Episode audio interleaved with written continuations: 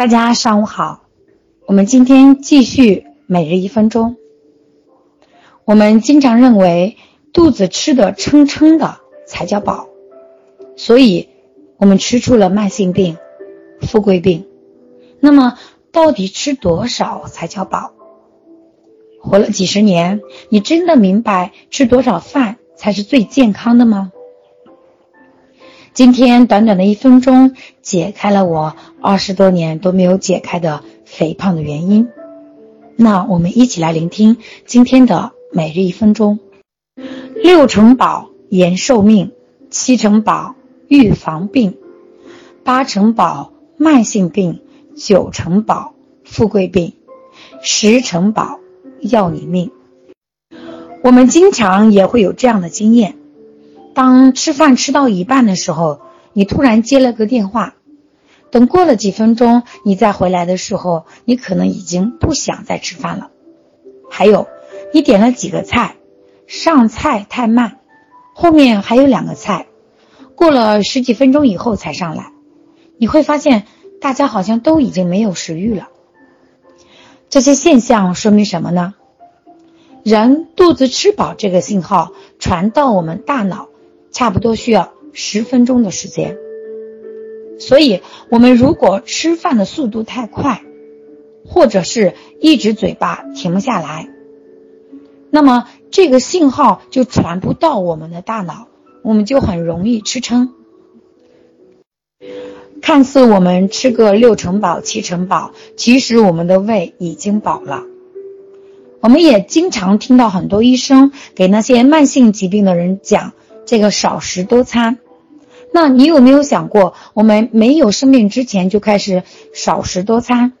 这个少食就是六成饱、七成饱。你可以一天多加一两顿餐，但是每餐不要吃的太饱。所以你吃饭的饭量直接决定了你的疾病、健康、寿命和幸福指数。通过今天的一分钟。大家有没有对照着自己？你平常吃的是几分饱？是九成还是十成？啊，我记得小时候我特别爱吃豆芽下面条。有一次我去我姑奶家，我真的我吃的撑到肚子不能再动为止。我吃了，虽然说那个碗比较小，我吃了五碗半，是小碗，孩子的那种小碗。我记得我那时候是五岁，应该是。啊，这个这个这一幕啊，到现在我都记得。嗯，你像听到一些事情，我还都可能都已经忘记了。就这个事儿，我到现在都记得。然后我姑奶说我太能吃了，怎么吃那么多？我说豆芽虾面条太香了，我太喜欢吃了。所以那次我吃的真的胀到不行。大家有没有这样的经历？就是我遇到自己喜欢吃的，或者说这道菜做的特别好啊，我就死命吃。吃到我自己感觉挪不动了为止，然后整个人就动不了，就躺在那儿。那遇到自己不想吃的、不喜欢吃的呢？哎呀，可能也就是那么啊意思一下，六七成饱就行了。但是大部分呢，这种怎么讲呢？这种暴饮暴食是非常伤到我们的这样一个脾胃的。而且我们很多人都吃饭吃的太快。我记得我上大学的时候，有一个室友，一个女孩子。他看上去是很，他是很瘦的，但是他吃饭特别的快，就是我吃一半他已经吃完了。所以说他这种瘦不一定是健康的，因为脾胃会他吃的太饱，因为他和我的量一样的，因为我们那时候去食堂买的那种叫什么饭来着，然后四块钱一份，那时候觉得好贵呀，然后我们俩一人一半，我们也是一样的，然后我吃到一半他已经吃完了。大家想想，我们的量一样，他吃的那么的快，就是这个胃根本就就就呼隆呼隆全都装下来了，他根本就没有充分咀嚼，那么会造成我们的胃啊会消耗更大更大的这样一个能量来进行搅动。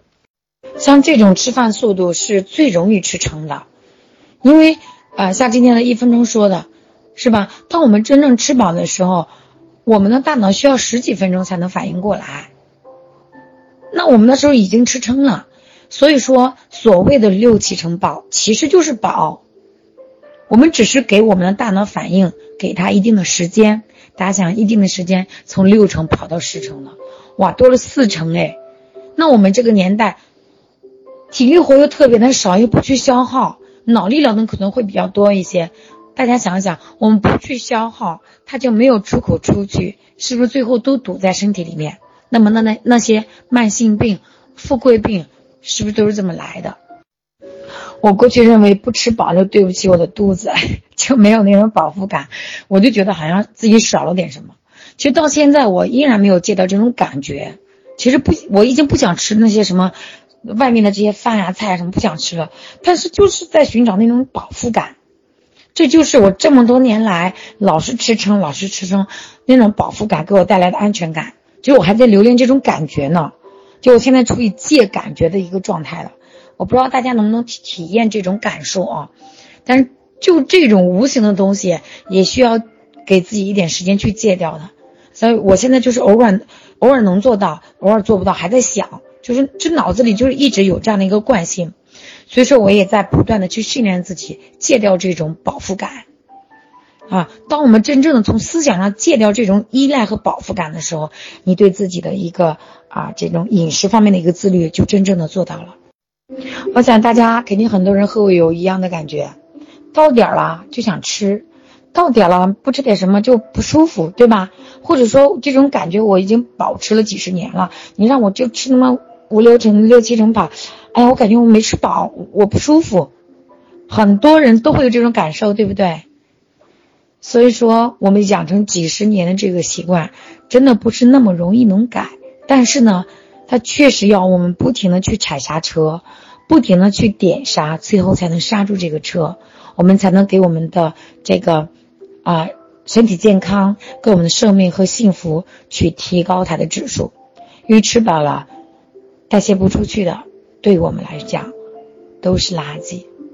这些垃圾它会发霉，会发臭，啊，它会招苍蝇，它会生虫子，结果重大的问题就来了。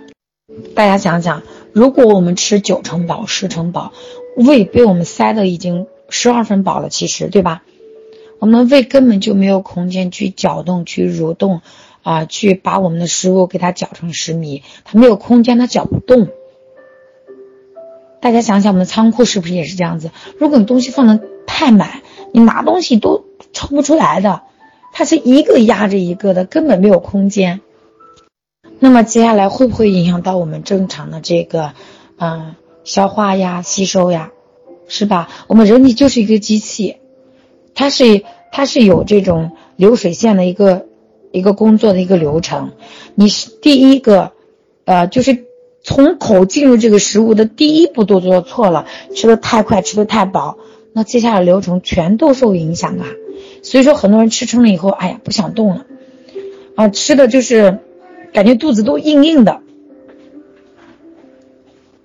然后呢，还会出现一些情况，就是肠道阻塞，有些人会出现急性的这种肠炎、胃炎、胰腺炎。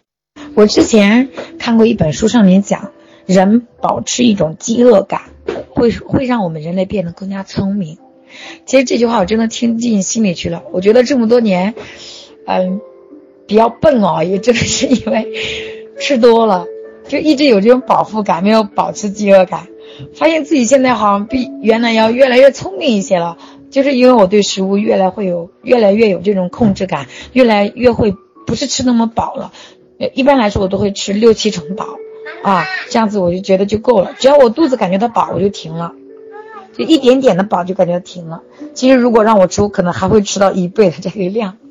所以这个胃啊也被撑大了，肚子也被撑大了。那现在经过这些学习，我也知道，真的只有少食才有益于我们身体健康。哪怕你去多吃两顿，我们少食多餐都是可以的。好了，今天的一分钟我就为大家分享到这里。如果你有类似的感受，我希望大家都能通过语音表示出来啊！我今天就不做呼吁了，我讲了，我觉得讲了这么多，大家呃，没有多少行动，一切看自己吧，因为真的越分享的人，你收获一定是越多的。当你随着你的语言走动的时候，你会发现你开拓了另外一片天地。好了，今天就和大家分享到这里，如果还有不明白的地方，大家可以关注我的公众账号，杨泽记，木易阳，恩泽的泽，百年大计的计，进行咨询留言。最后感谢大家的收听我们下期节目再见。